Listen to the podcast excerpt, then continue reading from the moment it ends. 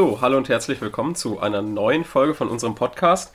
Das wird jetzt ähm, wahrscheinlich die dritte Reihe, die dritte Podcast-Reihe. Die parallel läuft. Die parallel läuft, genau. Wir wollen euch, wie gesagt, ähm, so viel Abwechslung wie möglich bieten. Und da jetzt so viele Fragen auch aufkamen, haben wir gedacht, wir machen mal so ein QA. Interviewmäßig und ähm, ja, da gebe ich jetzt erstmal an den Kurosch ab.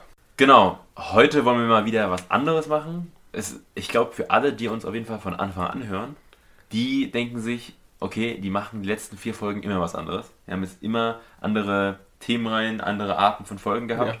Und wir wollen heute genauso weitermachen. Ja, irgendwann startet man ja immer zum ersten Mal, also mit mehreren Sachen. Also irgendwann kommt das ja. Wenn man anfängt, logischerweise gibt es einfach verschiedenere Sachen.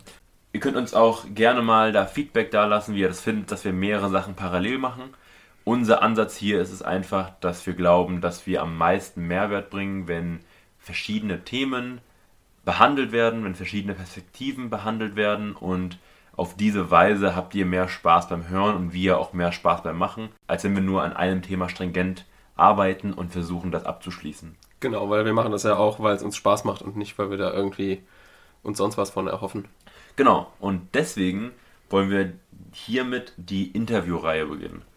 Was wollen wir hier machen? Also, auf dem kurz erklärt Instagram-Kanal als auch auf dem Basti's Law Instagram-Kanal genau. werden immer wieder Fragen gestellt zum Thema Lernen, zum Thema Staatsexamen, zum Thema Jurastudium.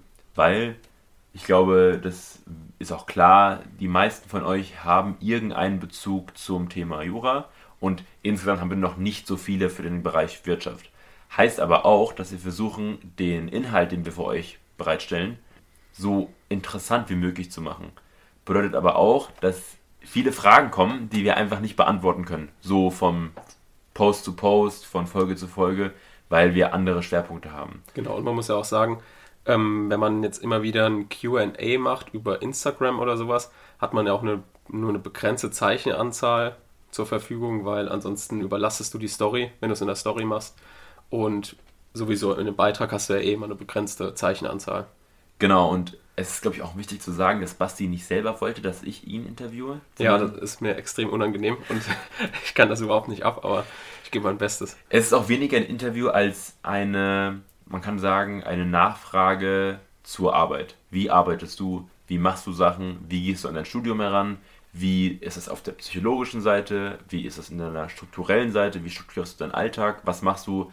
Was können sich andere Juristen, die vielleicht noch nicht ganz so fortgeschritten sind in ihrem Studium, an dir ab abgucken? Und was können äh, andere sich an dir sagen, negativ abschauen, dass sie sagen, okay, das mache ich auf jeden Fall nicht, was du mhm, gemacht hast. Da gibt es einiges. Genau.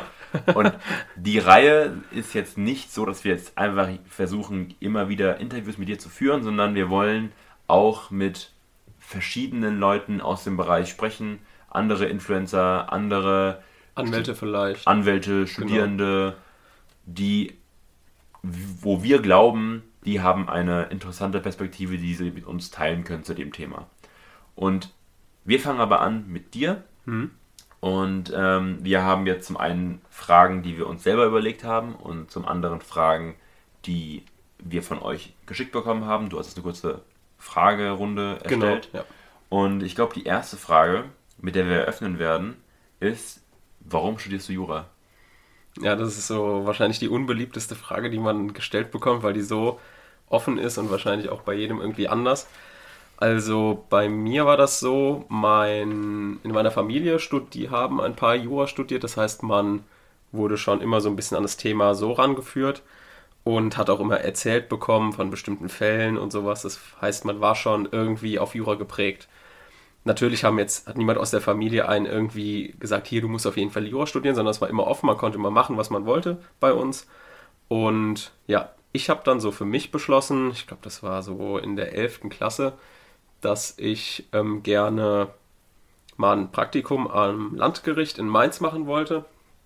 Das habe ich dann auch gemacht. Das war also jetzt schulunabhängig, also es hatte nichts mit der Schule zu tun, sondern das habe ich in den Sommerferien freiwillig gemacht.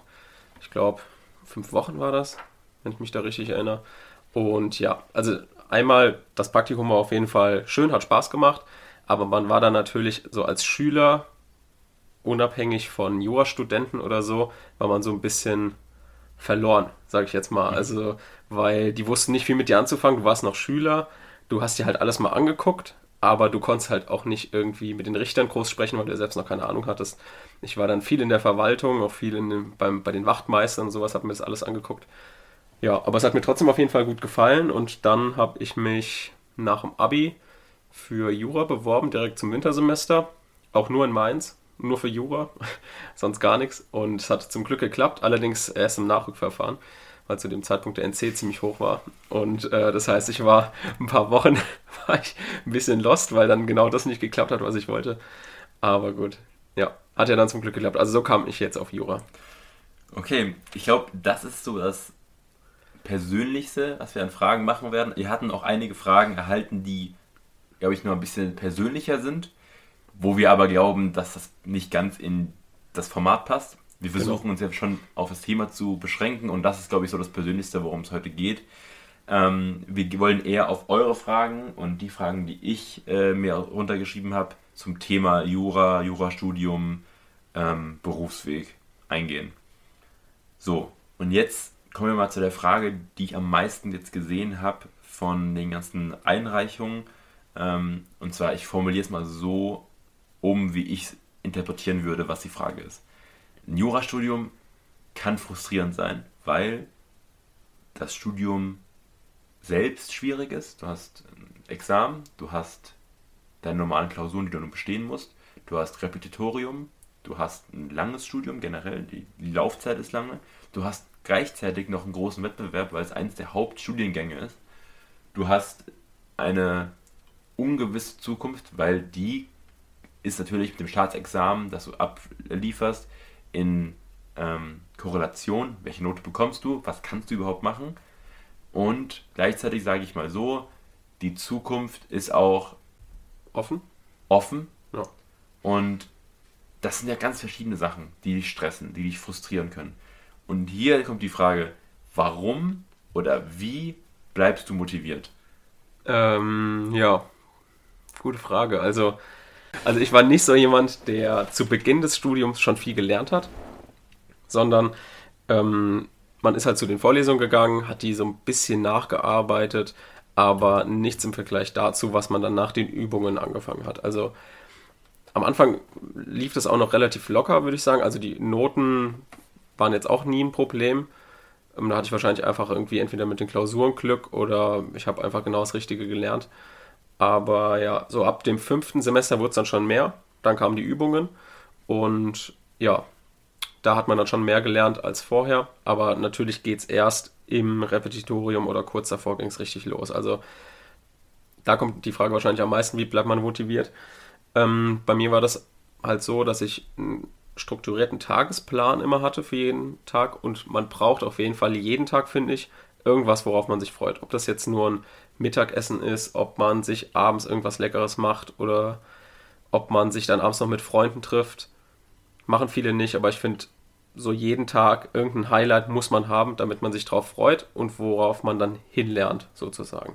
Du hast ja auch, glaube ich, für, also aus meiner Perspektive, was ich beobachte, dass du schon guckst, persönliche Belohnung einzubauen. Also, genau, du freust dich auf deinen Urlaub, du freust dich auf dein Wochenende, wo du was vorhast. Du gehst ja auch irgendwie unter der Woche auch mal was kleines unternehmen. Ja, oder einfach auf ein Glas Wein abends vorm Fernseher mit irgendwas Leckerem zu essen, was man sich selbst gemacht hat. Allein das freut einen, finde ich schon.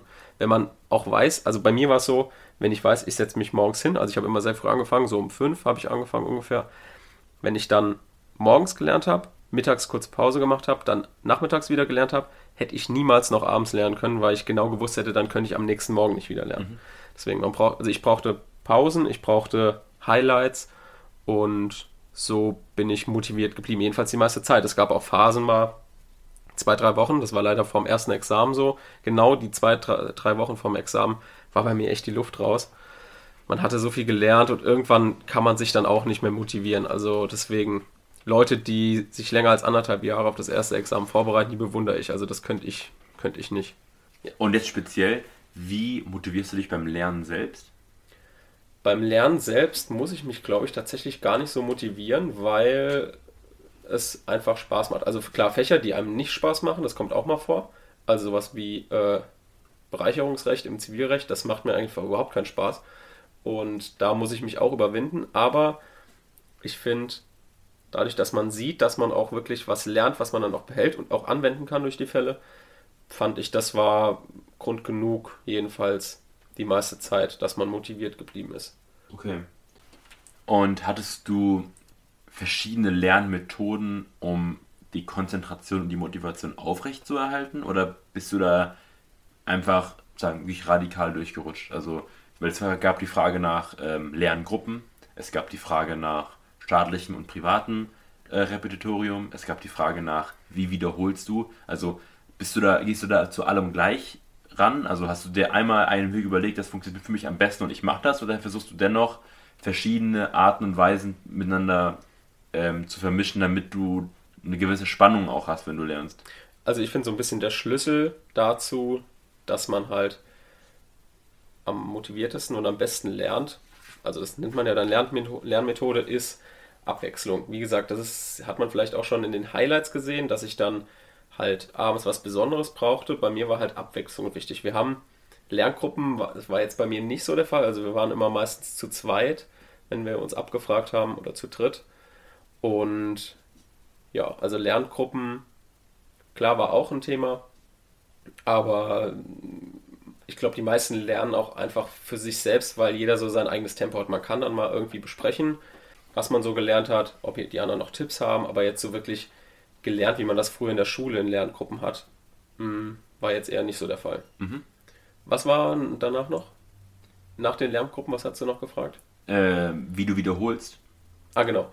Ähm, wie ich jetzt genau wiederhole, ist von Fach zu Fach unterschiedlich. Also ich habe irgendwann gemerkt, ich muss mein Wissen irgendwie komprimieren. Also ich hatte immer Karteikarten, ich hatte ein Skript, ich hatte dann Lehrbücher und immer Informationen halt verteilt. So. Und ich habe mir dann gedacht, okay, ich muss das irgendwie komprimieren, dass ich das alles zusammen habe und weiß, okay, ich habe nichts vergessen. So nach dem Motto. Und das habe ich dann gemacht, indem ich mir ein Skript gekauft habe, was ich äh, für gut empfunden hatte. Und habe das dann ergänzt mit Zettelchen in dem Buch, mit ähm, kleinen Markierungen, mit ähm, Bleistift noch was Sachen ergänzt, mit Seiten reingeklebt in dieses Skript. Das heißt, ich hatte am Ende, zum Beispiel im Strafrecht, ein Skript, das war fast doppelt so dick wie ursprünglich, weil ich selbst mir die Sachen noch ergänzt hatte. Das heißt, dann konnte ich Karteikarten wegmachen, ich konnte die Lehrbücher wegmachen. Ich habe nur mit diesem Crash, Crashkurs-Skript, jetzt wissen wahrscheinlich alle, was es ist, aber ähm, ja, nur damit habe ich gelernt. Das ist keine Werbung. Das ist keine Werbung, genau. Und weil das passt auch passend zu der Frage, also die Frage kam auch, in welchem Semester hast du angefangen, richtige Skripte zu verfassen und diese auch auswendig zu lernen? Genau, also die Frage zielt, glaube ich, darauf ab, weil ich ähm, in den Stories manchmal zeige, dass ich die Skripte auch selbst gemacht habe, also diese selbstgemachten Skripte, die rein selbst gemacht sind. Das habe ich erst ab dem Schwerpunkt angefangen, weil ich gemerkt habe, okay, für das erste Examen, das mit diesen ergänzenden Skripten hat super funktioniert. Ich brauche wieder so ein Skript. Aber in meinem Schwerpunkt Wirtschaft und Verwaltung gab es leider so ein Skript nicht. So von zum Beispiel Banken- und Börsenaufsichtsrecht, Umweltrecht, das waren alles Themen, die entweder der Professor uns mit dem Skript hochgeladen hatte oder es Lehrbücher zugab. Und dann habe ich halt die Informationen, die ich hatte, wieder wie vorher komprimiert und mir selbst ein Skript gebastelt. Und mit so selbstgemachten Sachen kann ich einfach unglaublich gut lernen. Ich könnte zum Beispiel niemals mit einem ausgedruckten Zettel lernen. Also ich könnte das schon lernen, aber es wäre niemals so gut, wie wenn ich das handschriftlich lerne. Und ja, passend zu der Frage, zu deinem Schwerpunkt, weil du gerade darüber gesprochen hast, kam auch die Frage auf, ähm, wann du empfehlen würdest, den Schwerpunkt anzufangen, vor oder nach dem staatlichen Examen? Ja, das ist für manche so eine Frage, wie mag ich jetzt lieber iOS oder Android? Also entweder, also wirklich so eine Entweder-Oder-Frage. Ist es ja auch, entweder machst du das eine vorher oder das andere. Ich habe es jetzt so gemacht, dass ich den Pflichtteil zuerst gemacht habe und den Schwerpunkt danach. Einfach deswegen, weil ich mir dachte, erst die Arbeit, dann das Vergnügen. Also, ja, für viele, viele sagen, okay, im Schwerpunkt lernt man schon mal ein bisschen, wie es Examen ist, dann kann man im Examen nochmal mehr aufdrehen. Ich habe mir gedacht, wenn ich den Pflichtteil habe, habe ich schon die Grundlage für jedes Fach im Schwerpunkt. Das heißt, bei mir war es jetzt so, bei mir war sehr viel Verwaltungsrecht im Schwerpunkt, auch Grundrechte waren dabei und die hatte ich vorher halt schon unglaublich gut gelernt und musste dann nur noch das mit dem Fachrecht ergänzen.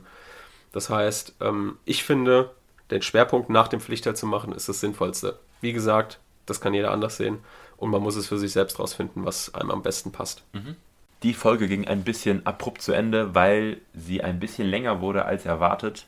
Deswegen ist heute schon Ende. Nächstes Mal geht es dann im zweiten Teil weiter. Danke fürs Zuhören. Bis zum nächsten Mal.